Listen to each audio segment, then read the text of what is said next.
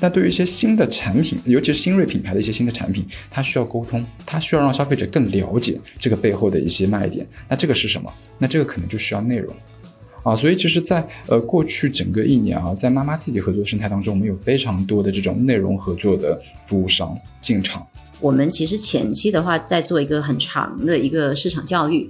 那当这个市场教育到位了，不管是说我对这个行业的理解，还是说这个产品的理解，其实在整个呃人群当中，它其实已经是有 sense 的。那这个时候，你其实再去做这种人群的一个打中的话，其实是更容易有结果。打造一个爆款。在内容能力上要很关键，对吧？